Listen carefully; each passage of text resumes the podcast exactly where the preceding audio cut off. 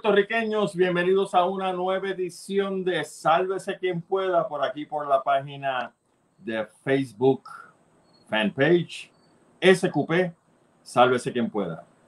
Mi nombre es Gustavo Adolfo Rodríguez, encantado nuevamente que estén con nosotros otro domingo para hablar sobre muchos de los temas que están sucediendo en Puerto Rico y sobre todo este, porque esta fue la entrada, vamos a decirlo así, la llave que abrió la caja de Pandora a este, estos acontecimientos en el condominio Sol y Playa de Rincón. Y ya mismo vamos a eso. Pero como siempre, pues tenemos que hablar de lo que hablamos en todas las introducciones del programa. Este programa va todos los domingos a las 9 de la noche a través, como dije, del Facebook fanpage SQP. Sálvese quien pueda. A las 9 pm.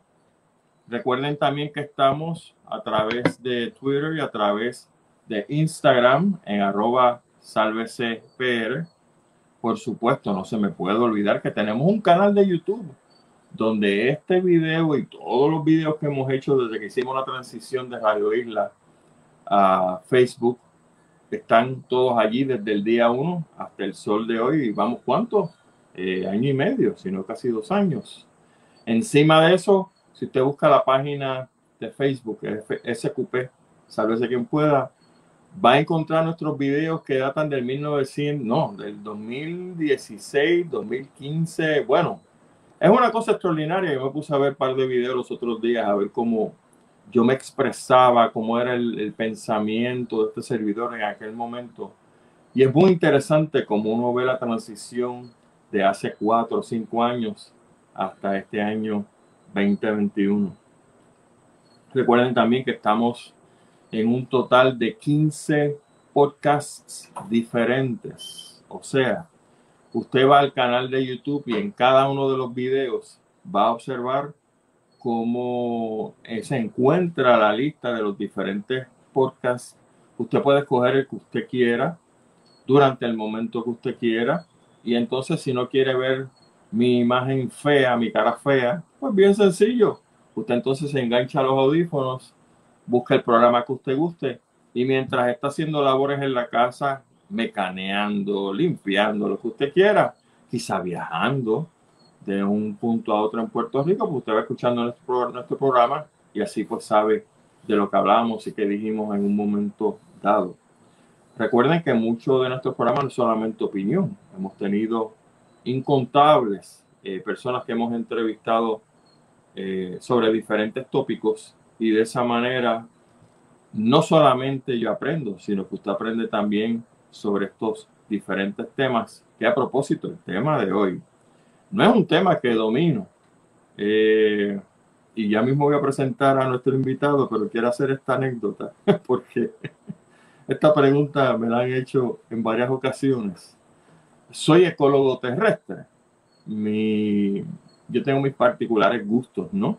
Con ciertas especies. Me encantan las serpientes, me encantan las arañas. Hay ciertos mamíferos por los cuales tengo una predilección. Y a mí la biología marina pues nunca me atrajo. Y entonces una vez hablando con un amigo, él me pregunta, oye, ¿por qué tú no estudiaste biología marina? Y entonces una de esas contestaciones que a uno no la piensa mucho, pero que me salió del alma, le dije, porque en el mar tú no puedes correr. Y yo usted sabe lo que quiere decir eso.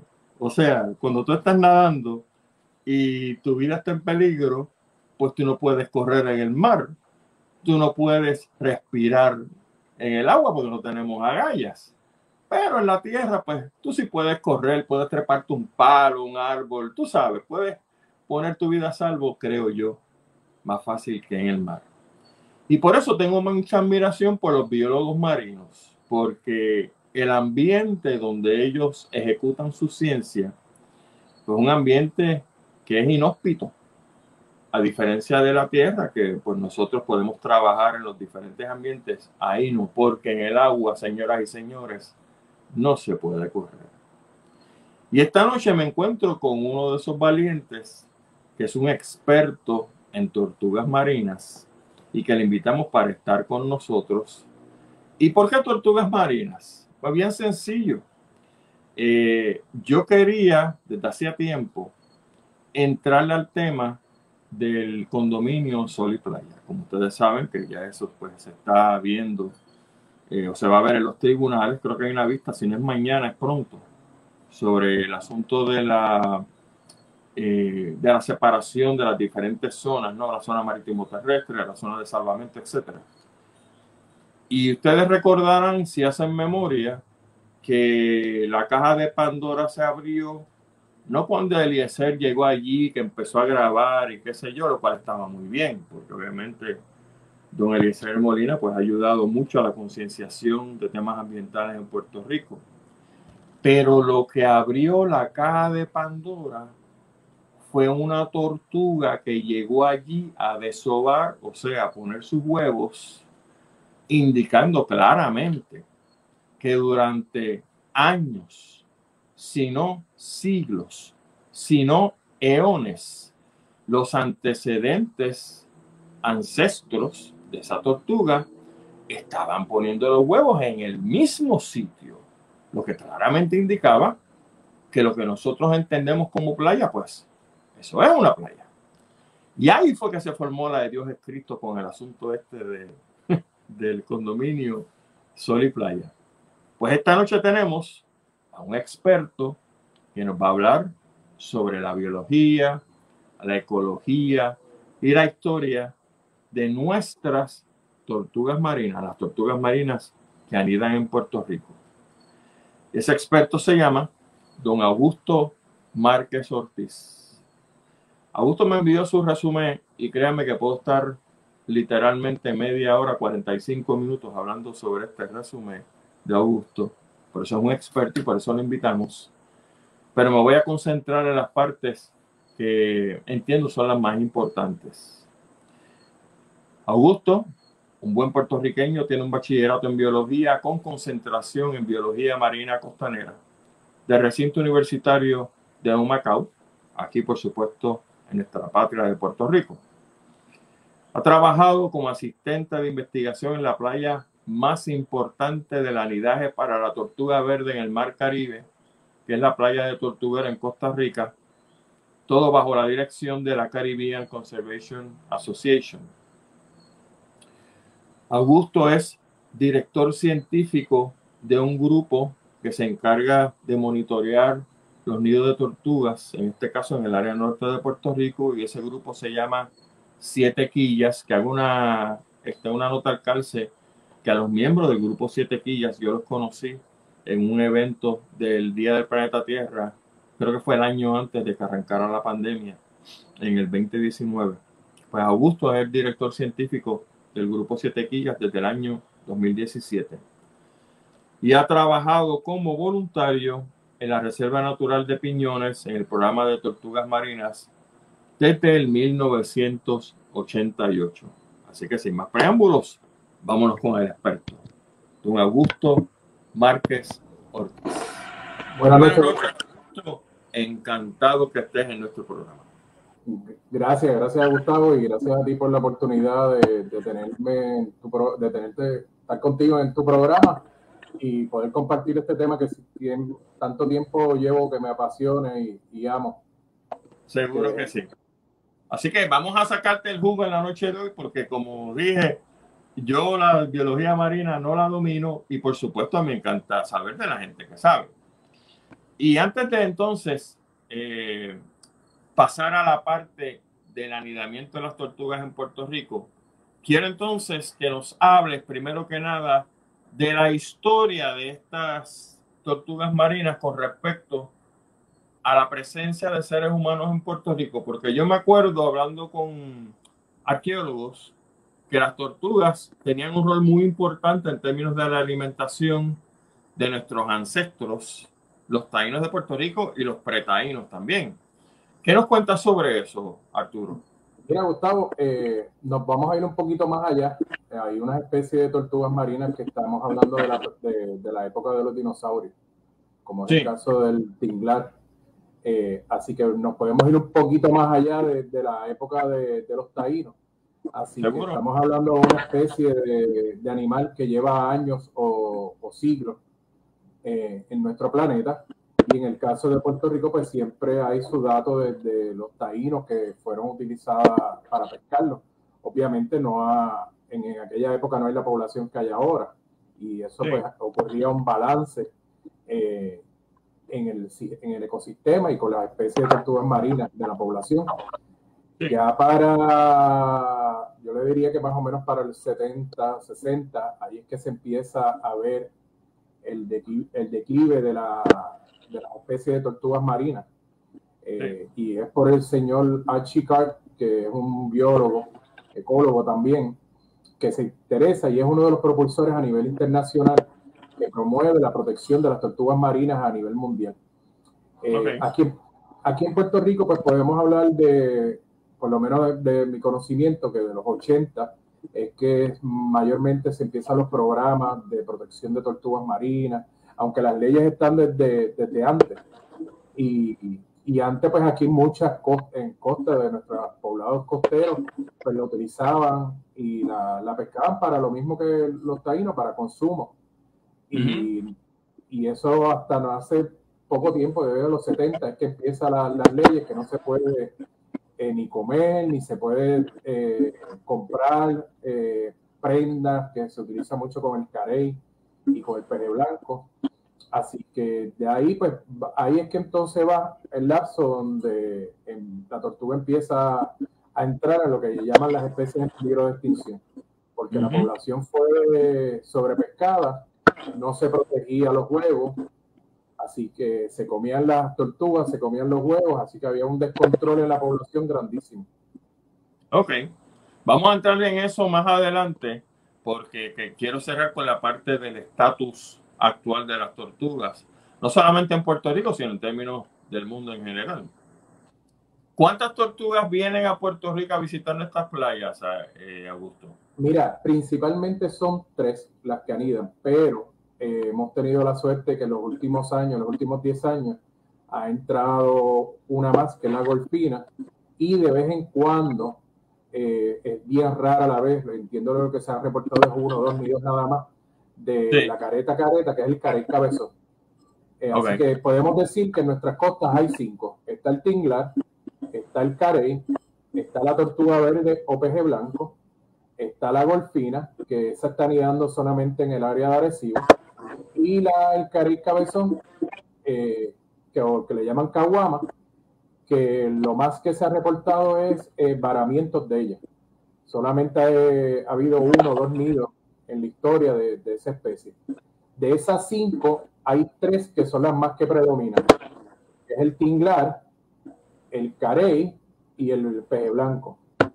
El tinglar, aunque viene a anidar, no vive en nuestras costas porque es una especie que migra al norte, a las aguas frías, buscando alimentarse de, agua viva, y, y, viene solamente a nuestras costas a desovar. En el caso del carey y el peje blanco, son especies que están presentes en nuestras costas, viven en nuestras costas, aunque pueden migrar por todo el Caribe. Eh, pero los vas a ver más, más presentes cuando muchos de nosotros vamos a la playa, norqueamos y vamos a ver tortugas es más frecuente ver la tortuga verde y el carey eh, que encontrarte con un tinglar porque el tinglar no es de arrecife. En el caso de las golfinas, eh, no tengo conocimiento de nadie que la haya visto snorkeando y, el, y la carey cabezón o la caguama eh, ha reportado avistamientos en el área de Guánica, en el área de Vieques, pero son, esas son las cinco especies. Hay diferentes épocas de anidaje. El tinglar está de febrero a junio, julio. El carey está casi todo el año, que su época eh, principal es en noviembre. Y el peje blanco, que empieza desde junio hasta septiembre, octubre, que es la época de anidaje de, estas especies. En el caso de la golfina, me dice que encontraron, ha encontrado solamente un nido en Arecibo. No, no, más, más de un nido más de un nido y ha estado, entiendo que está viniendo por lo menos una, un, año sí, un año no, o, todos los años se están encontrando nidos, pero es solamente en la playa de Arecibo. Y ¿Tienen idea de por qué eso ocurre? Mira, eh, hemos hablado con el señor Carlos Díez, que cada rato, que es el director de, del programa de tortugas marinas a nivel de recursos naturales, y, y, entiendo que es una, una especie que está como quien dice perdida, es porque estas tortugas tienen la, la característica que cuando anidan, anidan en grupo, salen todas a desovar, es lo que le conocen las famosas arribadas, y esta está solita, pero... Eh, mi, conocimiento me dice, mira, esta es la oportunidad entonces de establecer una población en, esta área.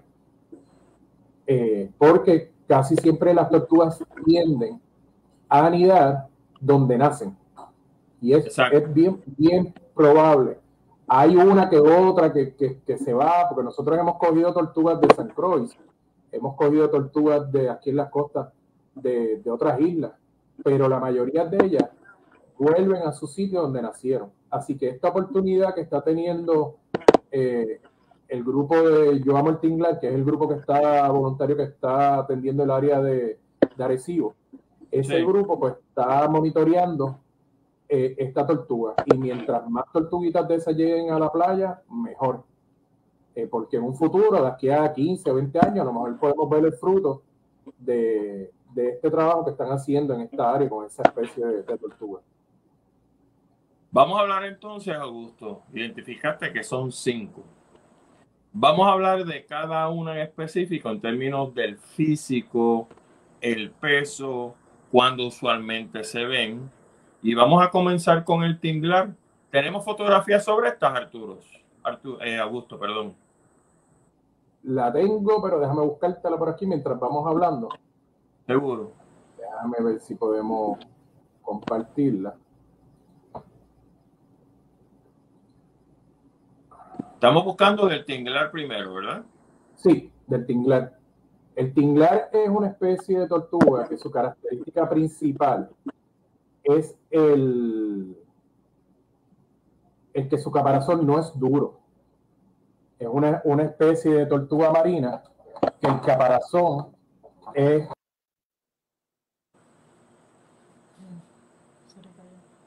Se cayó. Ah, se le cayó la transmisión a Augusto. Augusto, no te preocupes, estamos este, esperando la transmisión. Mientras tanto, eh, en lo que llega la transmisión de Augusto, yo tengo una serie de, de preguntas para él. Yo creo que la primera es la más obvia. Fíjense que él menciona que hay una serie de grupos en Puerto Rico que están a cargo como voluntarios de velar por los nidos de las tortugas marinas. Eh, el Departamento de Recursos Naturales asiste a esos voluntarios de alguna manera, que es el mismo Departamento de Recursos Naturales que a propósito, hoy sale un artículo en el periódico que están buscando 200 personas para llenar las plazas.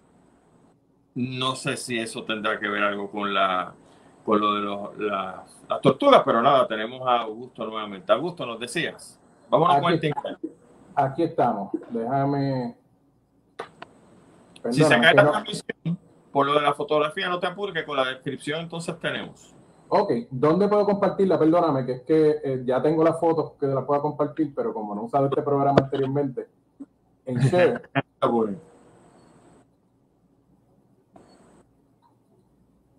Vámonos con el tinglar primero. En términos de, de, longitud, de, de, grande, ¿el tinglar es la tortuga marina más grande que nos visita a nosotros en Puerto Rico? Sí, es, es la más grande. Es la más grande.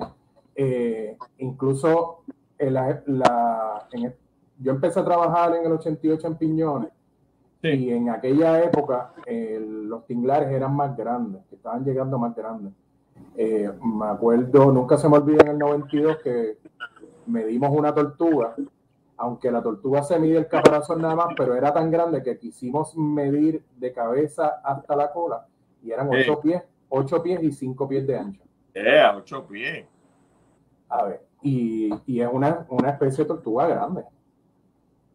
La descripción básicamente es caparazón blandito. Esa es la que uno ve que el caparazón es como, no sé si decirle negro o azul. Es correcto. líneas que bajan desde la cabeza hasta la cola. Las, las siete quillas, como el nombre del grupo que yo eh, trabajo. Siete quillas. De ahí es que sale el nombre del grupo, Siete quillas. ¿Cuánto puede pesar el tinglar?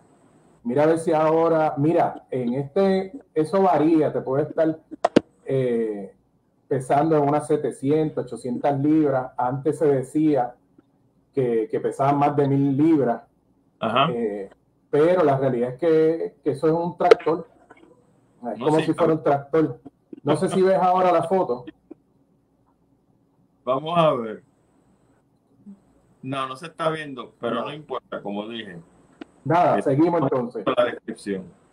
Sí. Pues entonces me dice de 8 libras, digo 8, 8 pies de largo y aproximadamente entre 800 a 1000 libras. Sí, eso. Oye, ¿cómo ese aparato se puede mover en tierra firme? Es bien difícil, bien, pero bien difícil para el estar meneándose y el área. ahora estoy aquí con ustedes, perdonen. Eh, pero es, un caparazón bien fuerte y es ancho. Hoy en día las tortugas que yo estoy viendo en, la, en, en las playas son un poco más pequeñas que las que veía antes cuando empecé a trabajarlo. Pero con todo y eso, sí, yo tengo mi opinión eh, personal y es que las tortugas que están llegando ahora son producto por el trabajo que nosotros hacíamos en los 80 o principios 90. Si te fijas, estamos hablando de que ese tinglar ya a los 15 o 20 años ya está en una etapa para reproducirse, así que los que están llegando ahora, lo más seguro son los que estábamos trabajando nosotros en, el, en los fines de los 80, principios de los 90. o sea, que le toma una tortuga madurar sexualmente entre 15 a 20 años. Es correcto. Y tiene que chuparse los enemigos que tienen en el mar, que vamos ahorita a eso, más los problemas que puede tener quizá por la contaminación de plásticos en el mar, plástico y todo. Esto es peor que una carrera de obstáculos. Mira, para que tengas una noción, de mil tortuguitas que llegan al, agua, una o dos se salvan. O sea, de mil tortugas de huevos que se dan, solamente se dan en maduración sexual de una a dos. Adulta, llegan a adulta de una a dos. mano. Es por eso que para mí es tan importante eh, estos grupos tortugueros. No, sé, siempre, es lo que siempre he dicho, porque el, el grupo tortuguero te protege y baja, y aumenta ese por ciento. ¿Por qué? Porque bajas el por ciento de depredación. Si tú tienes una playa que tú estás verificando que no se roben los, primero que no se roben los huevos, porque al sol de hoy todavía se roban los huevos para comerlos y venir el mito de que son afrodisíacos y todo. que la gente se mete a los nidos de tortuga a robarse los huevos porque los hacen más potentes a los hombres. Es correcto. Eso es lo que evidencia científica de eso? No. Eso es mito. Mitos y leyendas. Pero para que tenga, mira, para que tengas una noción, tiene que estás robando con los huevos de tortuga. Para que tengas una noción, los huevos antes se vendían un huevo a 5 pesos. Y en un nido que sacaste de 100 huevos, te ganaste 500 pesos. Qué bárbaro, hermano, la verdad que. Así que, ese es el primer depredador que estos grupos tortugueros estamos, estamos protegiendo. Yo me imagino una, una persona, un hombre comiéndose un huevo y brincando de cama en cama como si fuera Superman, no entiendo. Pero la verdad que el ignorante y el bruto votado. Lo otro es, estas, estas playas se protegen y casi siempre cuando el nido nace, sale y eclosiona, hay grupos pendientes a que esa tortuga llegue al agua. Ahí te eliminaste el porciento de depredación de cangrejos, perros, aves en el proceso del nido a la playa. Mangostas. Mangostas también, cerdos. En Mora hay un, sí, en Mora hay un programa para delimitar las playas con verja para que los cerdos no entren. No, olvídate de Mona. ¿Qué pasa con los vietnamitas que están aquí exóticos? Eso, si no hay estos grupos tortugueros que lo protegen, pueden entrar también. Por eso, técnicamente pudieran hacerlo. Es correcto.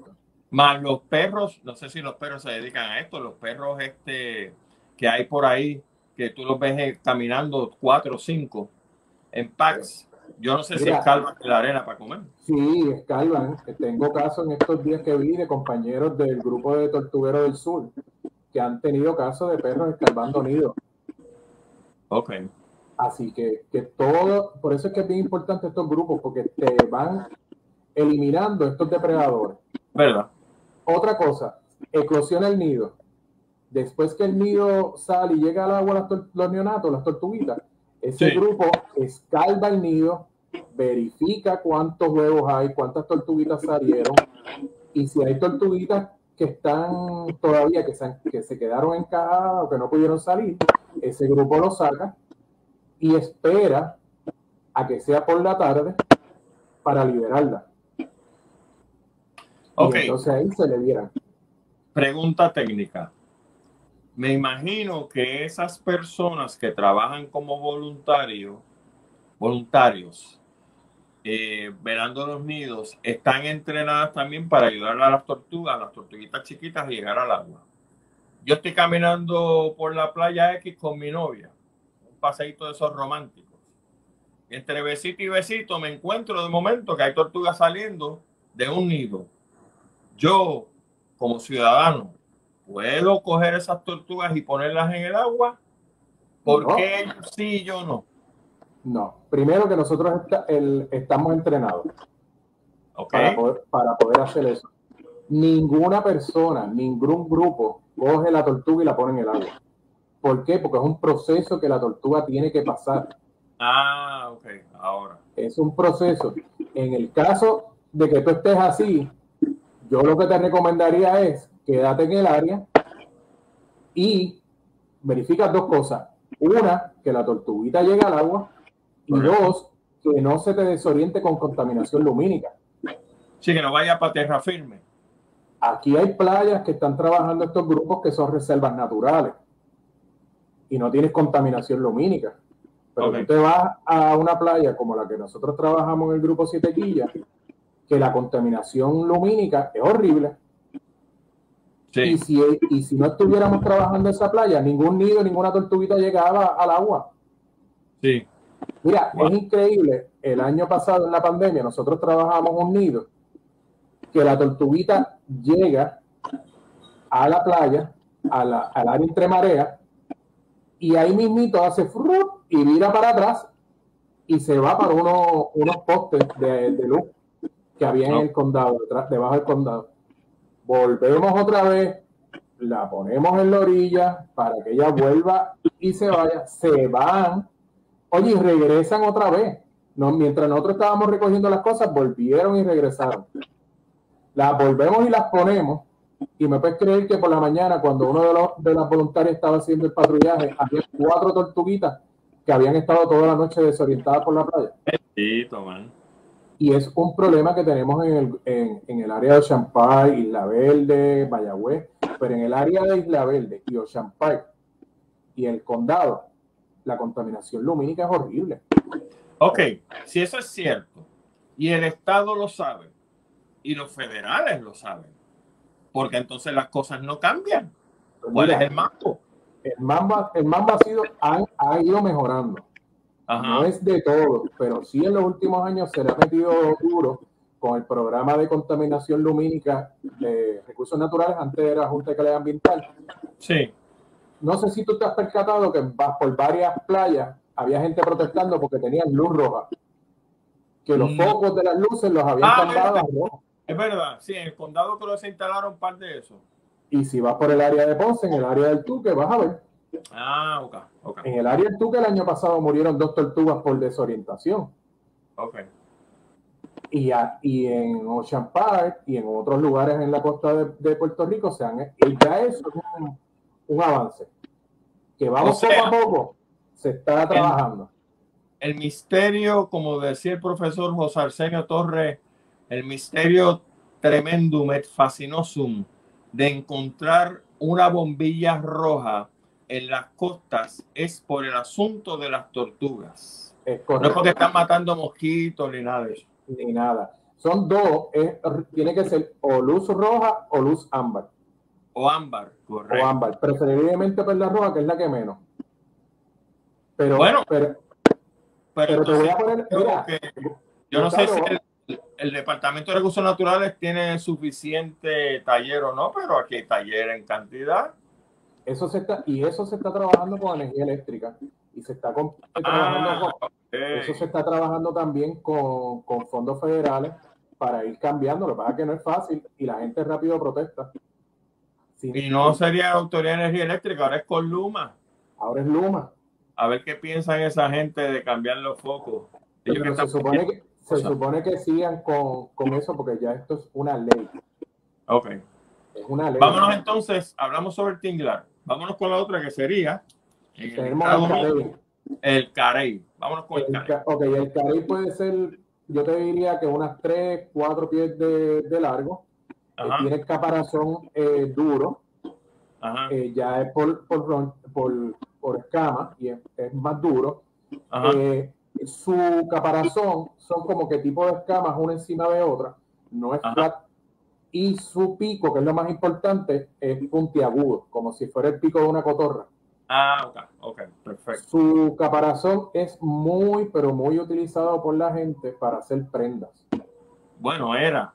Era, ah, era. Ahora, ahora no tan, ahora no, ya eso no, ya la prenda no de cara y no sabe, porque no se deja, no la dejan eh, promocionar ni venderla.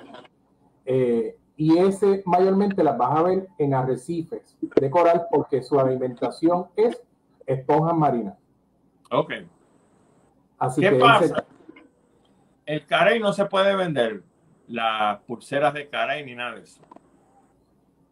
En Puerto Rico. ¿Qué pasa si yo me voy a República Dominicana y compro una pulsera de carey y me la traigo para acá? Me la confiscan. Te la confiscan porque incluso ya en Santo Domingo, a diferencia de cuando yo empecé, ya están las leyes de que ya está prohibido hacerlo. Oh, ya, ya no es como antes. Antes cuando yo empecé en los 90, uno sabía hasta de, de mataderos de tortuga.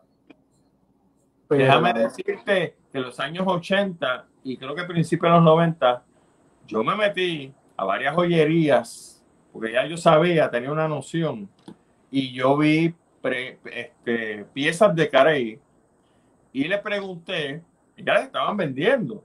Entonces me decían que eran de República Dominicana. Yo no sabía en ese momento que no importa dónde fuera la pieza, no se podía vender en Puerto Rico. Pero ya no, o sea, ya, por lo menos de lo que vi, ya la gente no lo va. No, no, no, porque también se controló, en Santo Domingo se controló y entraron las leyes y todo, y ya no las puedes pescar. Antes venía mucha, mucha persona pescado de Santo Domingo al área de Mona a pescar. Ok. Entonces, el carey mide entre 3 a 4 pies. ¿Te puede pesar cuánto, cuánto cuando Unas 200, 300 libras más o menos. Y esa fue la que se encontró anidando en el condominio Sol y Playa. Es correcto. O sea, que Eliezer Molina se montó en, un, en una mochila un aparato de 3 a 4 pies que sabía que iba a desovar, que pesa cuánto? De 200 a 300 libras. Ah, oye, el Molina es fuerte. Ah, porque ese, macho levanta más pesa que yo. Mira, eh, ese mito de que dijeron de que la tortuga la llevaron, incluso oí decir que llevaron un tinglar. ah, también. primero que nada, eso no fue un tinglar, eso fue un carey. Sí. Oye, y nosotros no tenemos la, el conocimiento de saber cuándo la tortuga va a anidar. Por eso. Nosotros sí sabemos que esa tortuga puede venir, en el caso del carey, puede venir cada 15 días de sobar. Mira, yo creo que lo que pasó fue con el bruto que dijo esto, la bruta que dijo esto, para ser este, genéricamente correcto. Parece que vio a Eliezer Molina en traje de baño encima de un inflable de un carey y entonces cuando lo vio que la arrastró a tierra firme, pues entonces pensaba que fue que él lo llevó para que desobara. Tiene que haber sido eso, porque de lo contrario, estamos hablando de una persona sumamente bruta, ignorante y lerda, por decir poco. Mira, y es cuestión de, conocimiento.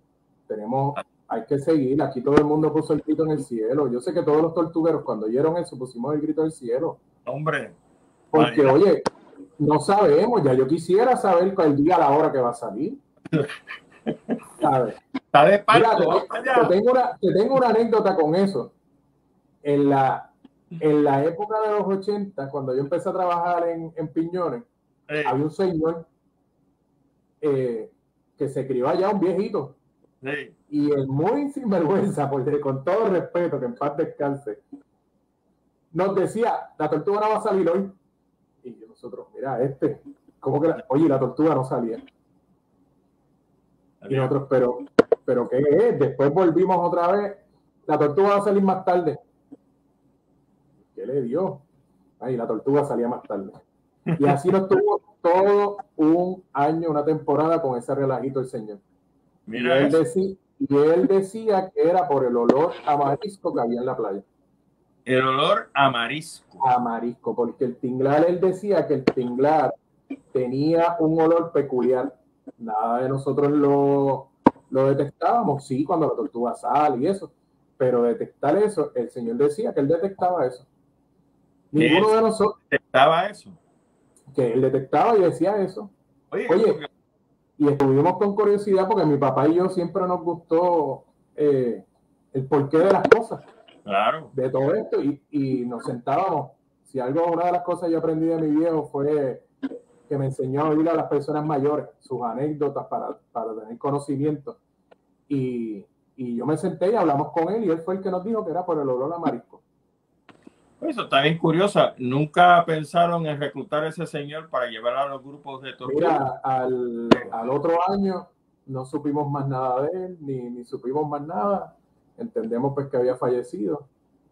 Eh, pero, pero fue bien curioso, fue bien curioso y una anécdota que siempre, siempre la recuerdo, porque es que no tenemos. Mira, antes la tortuga salía cada nueve días, el tinglar. Y ahora te sale cada nueve, cada diez, cada ocho cada 11, que eso va cambiando y esto del cambio climático nos está afectando. Por eso, y voy a eso rapidito, Augusto, tú acabas de mencionar, o lo dijiste cuando empezaste tu introducción al tema, que tú has notado que los adultos que vienen a desovar son más pequeños. La naturaleza, esto voy a tirar un pensamiento y no tienes que estar de acuerdo con esto, por supuesto. Pero la naturaleza cuando presiente que las cosas no están ocurriendo como se supone, como que acelera el proceso de, de desove, quizá en estos aparatos, en estas especies, y las pone a desovar sin que sean, entre comillas, grandes, no adultas. Yo escuché una vez, y yo no sé si es cierto, yo tiro la teoría como ahí, como, como la escuché que eso está ocurriendo con la humanidad porque alegadamente las niñas están menstruando más jóvenes de lo que quizá lo hicieron hace 100 años. Y que eso tiene que ver con el asunto que en la medida como somos más y más, pues estamos preparándonos para una catástrofe de las leyes de Malthus. No sé si te acuerdas cuando las poblaciones crecen exponencialmente que viene y las tumba. Y que por eso las niñas, el ser humano, están menstruando más jóvenes, porque ustedes saben que la primera, la menstruación se da para entonces preparar el óvulo y qué sé yo, ¿no? Esa es la idea. ¿Qué tú crees de esto? Quizás eso es lo que está pasando. En el caso del, del tinglar, yo entiendo que sí, que se están reajustando al cambio climático que está ocurriendo. Pero eh, ¿por qué el cambio climático está afectando? Mira, en el caso de los tinglares. por decirlo así. Ok, el caso de los tinglares. Tú tienes eh, un alza en las temperaturas de los océanos. Los tinglares dependen de, de, la, de las aguas vivas. Sí. Y esas aguas vivas no se desarrollan, no se reproducen como tiene que ser por la temperatura en el mar que está, eh, está aumentando. Sí. No vas a tener comida para los tinglares. Ok. Así que no van a estar alimentándose bien. Ok. Así, antes te llegaba exactamente cada nueve días, ahora te llega cada nueve, cada once, cada doce. Antes era una población alta, te ponían muchos huevos, ahora te están poniendo poco. Ah, también estás observando que son menos los huevos. Sí, sí, aquí lo que pasa es que muchos de esos datos yo traté de conseguirlos eh, los datos cuando yo trabajaba de voluntario en Piñones para compararlo, pero entiendo que hubo un problema y esos datos se perdieron. Pero nosotros llegamos a coger nidos de 200 huevos y ahora ya eso no se ve. Tú no ves un tinglar de 6 pies, 7 pies, como los veías antes. Claro. Ahora los estás viendo de 5, 5 y medio, 6. Te voy a dar un, dato, por lo menos nos pasó en la playa en Ocean Park el, año pasado. El año pasado, ¿qué pasó para marzo? Pandemia, todo el mundo cerró. Sí. Tuvimos casi dos, dos tres, tres meses sin ir a las playas. No había bañistas en Ocean Park, no había gente corriendo, pisando, carros. Oye, el tiempo de, de eclosión de esos nidos fue de 55 a 60 días. Años anteriores había sido de 60 a 70. Este año está de 60 de 65 a 70. Lo que pasa es que eso es mi opinión de lo que yo estoy viendo y estoy comparando con, con años anteriores y años después. Pero de que hubo una diferencia, sí, incluso como no había tanto flujo de, de personas, y otros problemitas que hubo en la playa, que eso es bueno ahorita hablarlo sobre la gente sembrando eh, plantas creyéndose que soy el más biólogo sin, sin buscar. Y se nos acumuló más arena en los nidos. Nosotros tuvimos un nido que se acumuló casi pies y medio, dos pies de arena del nivel de cuando la tortuga puso. Okay. ¿Por qué? Porque en la playa no había gente caminando, no había eh, pasando mucha gente. Así que todo esto influye y ha influido y va a seguir influyendo. Hay cambios de corriente, cambios de, alimentación, de patrones de alimentación. Todo. El, el carey, si, si los corales no los protegemos, no va a haber esponja, no va a haber cangrejo, no va a haber un arrecife para que el carey eh, esté. La playa más importante de, de carey es Mona, ¿Pero por qué? Oye, tienen unos arrecifes casi vírgenes alrededor de Mona. Sí, Y tienes, por eso es tan importante estas reservas a nivel de la isla, porque te estás protegiendo. El peje blanco, la tortuga verde, que no hemos hablado todavía, pero voy a entrar a ella. Ella se alimenta de hierbas marinas, de algas. ¿Cuál es su población más grande en Puerto Rico? El área de Vieque, ese triángulo de Vieque, Culebra, Fajardo, Nahuabo y Vieques. Y es el área donde más hierbas marinas hay. Si, si esas hierbas marinas no se protegen, no vamos a tener entonces la tortuga verde. ¿Ayuden algo, Augusto, la construcción de arrecifes artificiales a la protección o la supervivencia de las tortugas marinas? Mira, si se hace bien hecho, como sé que hay grupos que lo están haciendo, sí te ayuda. Y yo he visto en el área de Culebra que había unas fincas de corales y allí en esa playa eh, se ven tortugas por todo el área. Y esto te va a traer, porque te va a traer población, te, te trae arrecife, con arrecife te trae algas, te trae, las algas te van a traer eh, otros animales. Claro. Las esponjas van a estar desarrollándose, que mucha gente se cree, pero las esponjas son animales. Es el animal más sencillo. Sí pero todo esto se desarrolla en un arrecife.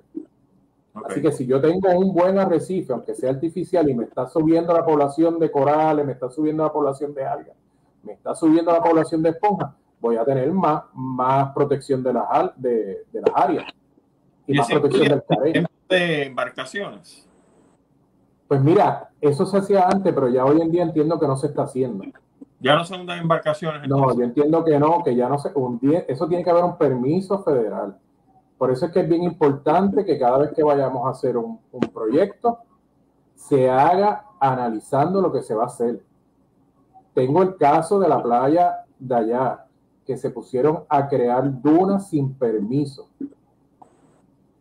y sembraron una especie, que esa especie ya encontramos con proyecto de investigación que esa especie afecta a los nidos de tinglar.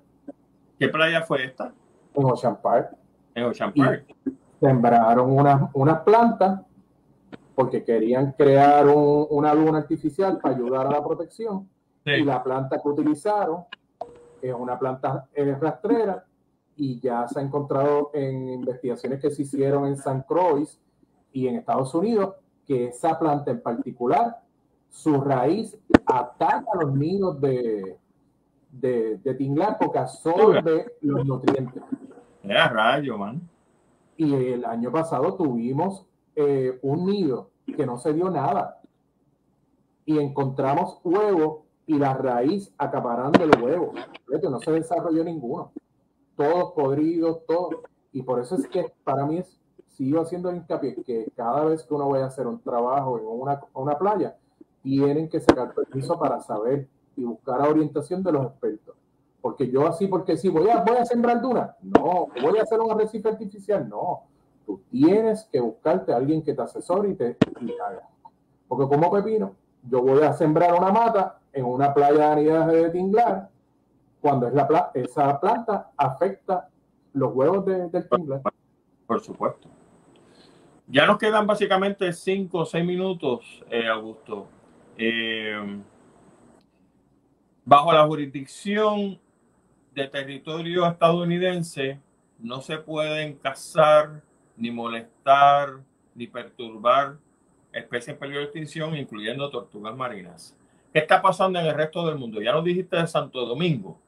¿Qué pasa con Costa Rica, donde que, que, yo sepa todavía se matan tortugas, se recolectan los huevos? ¿Qué está pasando en otras jurisdicciones? Mira, el caso de Costa Rica te puedo decir porque cuando yo vivía allá eh, que tuve la experiencia de, de, trabajar en tortuguero, sí. allí hay leyes y leyes más estrictas que acá. Te voy a hablar de la ley y te voy a dar el ejemplo de la tortuga en los minutos que nos quedan. Sí. Eh, allí en la playa, después, en la playa donde yo trabajaba, después de las 8 de la noche, nadie puede estar en la playa. Ok. Si tú vas a estar en la playa, tienes que estar con, con, un, con un guía. Y solamente tenías de 8 a 10 de la noche. Yo tuve una anécdota una vez con un grupo que me salieron 17 tortugas en media milla. Y yo le dije al grupo, ustedes no se mueven de aquí, porque si ustedes se me menean por ahí, las tortugas se me van a ir. Ah, ok. A las 10 y cuarto llegaron dos guardias armados con M16 y todo buscando el grupo. No me digas, era eso. Igualito que aquí igualito que aquí.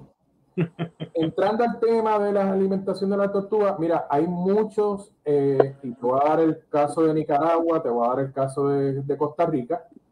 Ahí, esta población de allí vive, su cultura era, era alimentarse de tortuga. En una playa donde hay tantas y tantas tortugas, lo que llegaron fue un happy medium.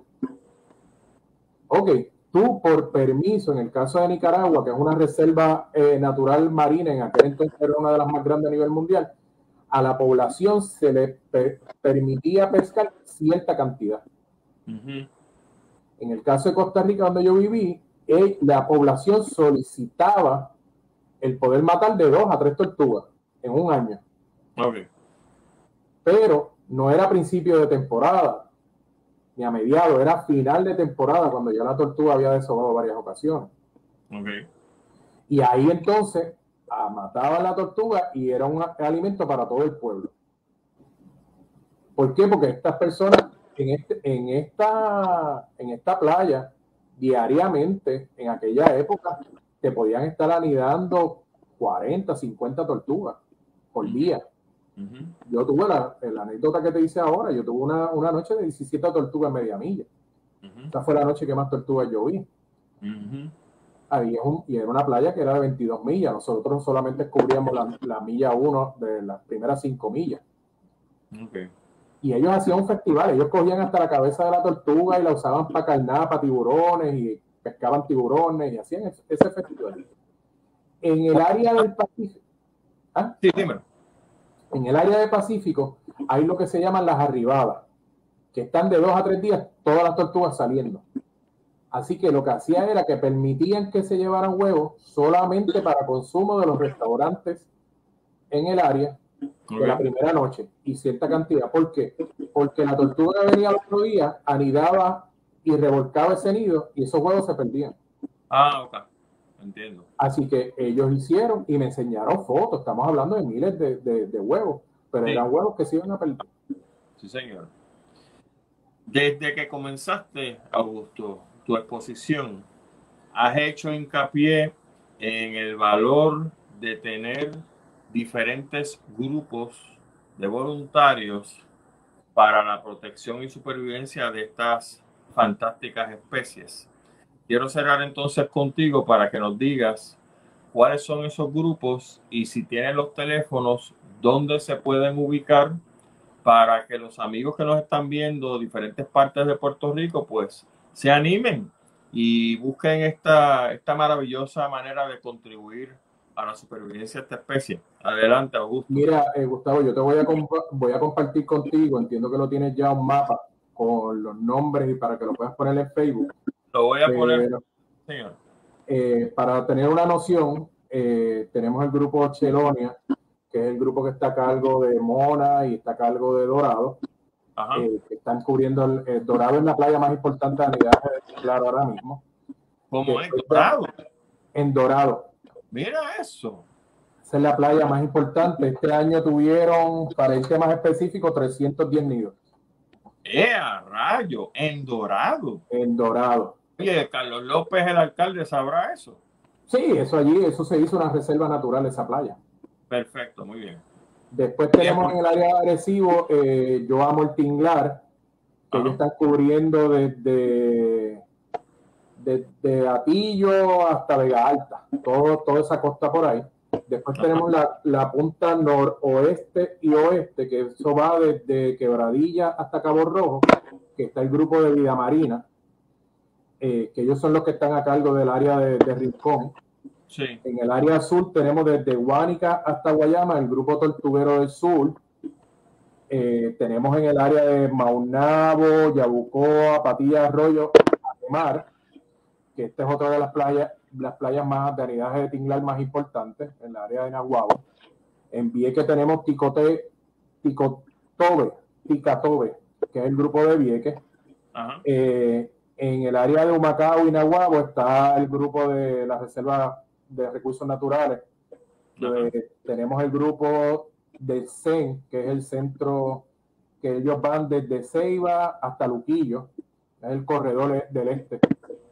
Eh, en Piñones tenemos el grupo de, del DRNA, eh, tenemos la reserva de Isla Verde, Paco López, que cubre el área de, de la playa de Isla Verde. Y por último, pues mi grupo, que es el grupo 7 Quilla, que cubrimos eh, Ocean Park y Condado. Te voy a facilitar el mapa, que ya entiendo que ya lo tienes, para que lo postee y la gente lo vea. Y esto es bien importante porque cada ayudita que se le dé a estos grupos voluntarios, ya sea yendo, cooperando con ellos, donativos, ellos trabajan por no profit, que son organizaciones sin fines de lucro, de lucro, y son cada grupo de estos es bien importante porque como hablamos ahorita, ellos son los que están reduciendo ese por ciento de, depredación en las tortugas y me están aumentando el por ciento de sobrevivencia de las tortugas. Así mismo. Porque ese por ciento del área de la playa me lo están trabajando, estamos trabajando todos juntos el, proteger esas playas.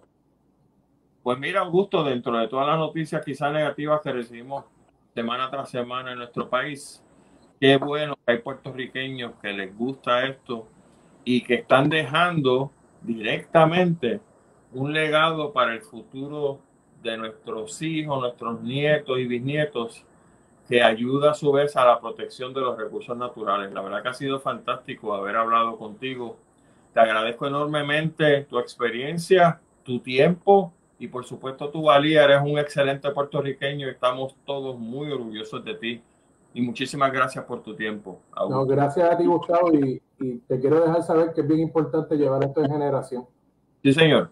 Yo, ah. yo empecé con mi padre, mi padre me educó, me, me enseñó el amar a la naturaleza y ya yo voy con mi hijo, mi hijo es ya un tortuguero con experiencia y mi hija.